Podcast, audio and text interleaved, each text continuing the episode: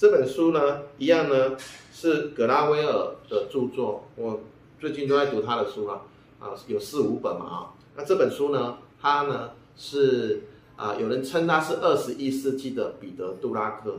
啊，凯尔啊，迈尔坎·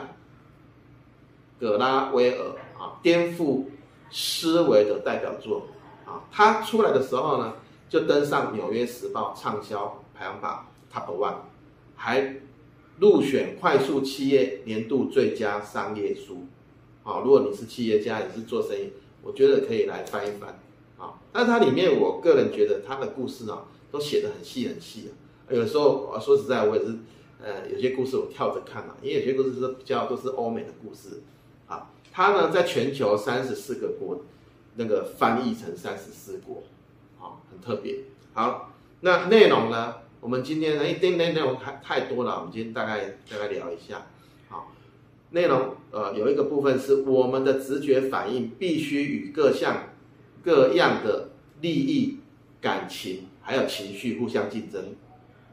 他就在讲什么？我们两秒钟就要做决定。我记得我我有一个离职的员工啊，他我们在聊天的时候，他要离职嘛，他就跟我说，他很欣赏执行长，因为我在下决定都很快，我下决定都很快啊，不会拖拖拉拉的。因此，我们何时可以信赖自己的直觉反应？这边在讲这个直觉反应，何时可以提高警觉？好，两秒钟、三秒钟就可以做这个决定了。就像我们看一个人，我们在面试，等一下我们来分享一下。其实两三秒钟，你大概就喜不喜欢他啊？我们在瞬间对某一个人的第一印象啊，就能够来聊。呃，可能你的直觉就觉得这个人好不好了。但是这个呢，其实。是可以透过训练来驾驭的，好，两秒之间，心理学家就可以看出这对夫妻未来会不会离婚，啊，这里面蛮蛮特别的哈，两秒钟，那个古物的专家就可以判断出这个雕像真的还是假的。我们今天就举这个例子哈，两秒钟的无声的教学影片，学生对教师的评价跟上学期的学生一模一样。两秒钟，啊，人们的快速认知的机制也造成了失败，啊，也不是说你你的直觉做的决定不一定是对的啊，啊，比如说他举两个例子，比如说可口可乐跟美国史上最差的总统，啊，就是就是很多人就像最近那个菲律宾啊刚当选的总统小马可斯嘛，哈，那这个电视在评论说。因为在菲律宾的网络跟言论的控制不好，所以他们可以任意的在上面做一些对对手的攻击或者假的讯息，啊，所以呃，现在全世界的的这个舆论都在讲啊，这是一场很不公平的选举，因为我就可以在上面乱讲啊，啊，别人只要相信你啊，资讯不管对错，别人只要吸收了喜欢了啊，然后就谁就胜选，谁就败选。就已经出现了。好，美国的，我们来讲这个故事啦。美国的加州盖提美术馆呢，啊，宣称它有一座西元前六世纪的大理石雕像，就是少年的雕像。我们如果有机会去意大利，也会看到很多地方都有那个少年雕像。哦，好，在古希腊时期的年轻男性，现在这个雕像呢，剩两百多座。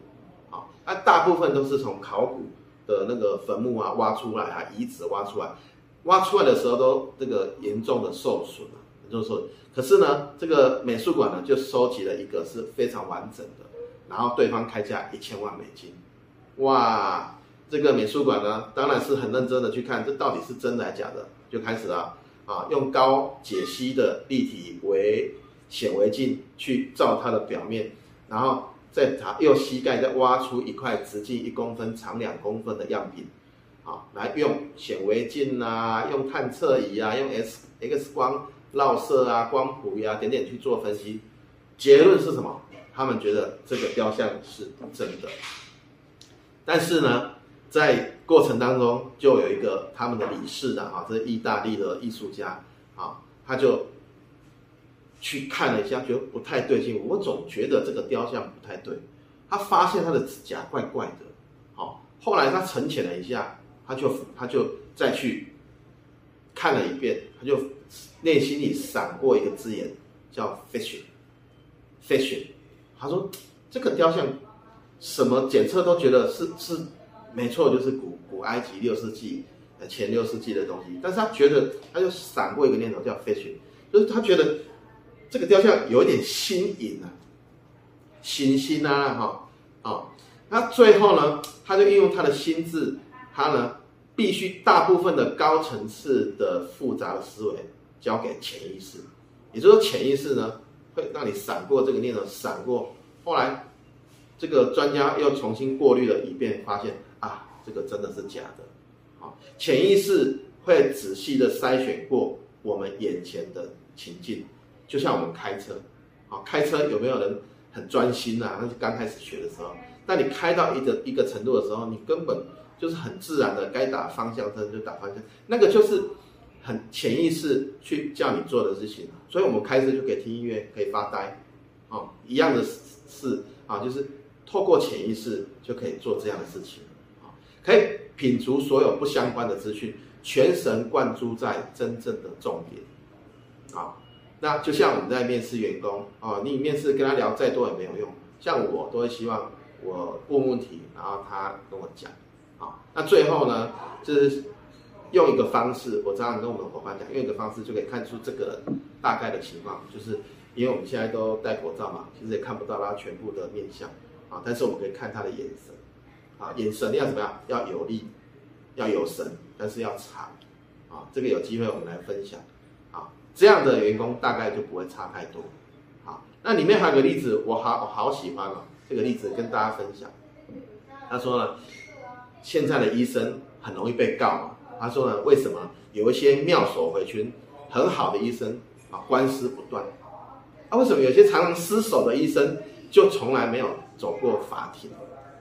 啊，就比较没有这样好。那甚至呢，这个医疗过失的受害者根本不会跟他提起诉讼。就分两个这样意思哈，啊，很极端的妙手回春老医师啊会有官司，那新医师的常失手呢，只要他做了以下的事情，他就比较没有这个困扰。我们来分享一下，就做了什么事情啊？比如说，关键呢在于医生对客人的态度。好，第二个，病患会不会，哎，病患不会去控告他们喜欢的医生。啊，因为我就喜欢这个医生，所以发生什么事他也不太会去控告他。好，那这个关键点在在哪里呢？就是呢，医生比较愿意去聆听跟回应客人啊病人的要求，他会去听啊，甚至呢会鼓励啊，鼓励啊，你继续讲啊，你描述仔细一点啊，啊，去鼓励病人，好，而不是医生都是这样高高在上，啊，是来尊重他的病人。啊啊，所以真正他很尊重病人啊，那真正发生什么事的时候，病人也不太会提起诉讼。啊，也就是说，我相信呃，接下来很多呃医生可能要做这样的改变，你们没办法高高在上，因为总是会有医错，总是会有那个下错药的机会嘛。但是你只要充分的跟客人沟通，就不会有这个问题。我记得我很久以前听过一个故事，我很喜欢，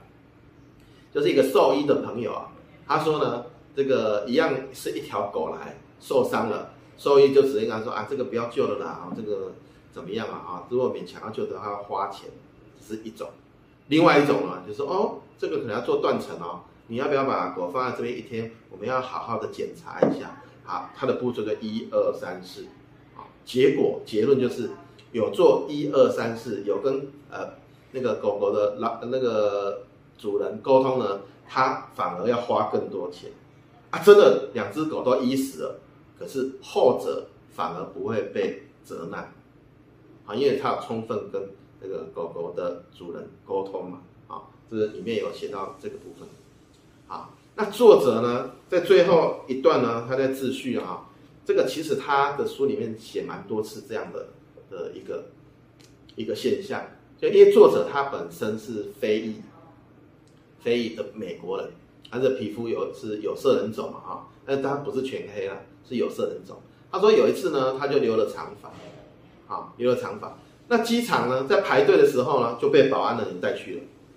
然后就开始质疑他是不是是不是有什么问题什么问题啊？这个时候怎么办？来决断两秒，哦，里面讲很多例子，为什么警察可以任意枪杀别人？因为警察觉得他有危险，他觉得你这个人是坏人。在美国的警察是 power 是很大的哈，所以他他会怕啊，他会怕被他带去之后，然后他就跟他关上说哦，我怀疑你是谁谁谁，刚好是被通缉的要犯，啊，那怎么办呢？啊，他里面有写到，就是说他就很轻松的、很自在的跟我们的警察人员说他不是那一个人，好，不然的话，在美国同时啊。呃，黑人跟白人在犯罪的同时呢，他们黑人很长是被呃警察来误解的，这是一个很荒谬的呆板印象。好，那我们要迅速的控制认知，啊，就可以在战场上，在急诊室的医护人员啊，或巡逻的警察，都可以尽量的避免错误。啊，这本书呢，决断两秒，就是呃结论在写这个，哈。并不是少数人才拥有的神奇天赋，而是每个人都要可以自我培训自己的这个决断的能力。好，比如说呢，可以让思考磨练得更条理分明。同样的道理，我们也可以训练自己在截取关键的资讯的时候，排除经验与环境造成的偏见，做出最好的决定。以以我的观察，就是那个潜意识就是要去培养。啊，比如说你常看人啊，也许看看这个面相的书啊，看看那个指挥斗数啊，那个对对你的对别人的判断会更有利。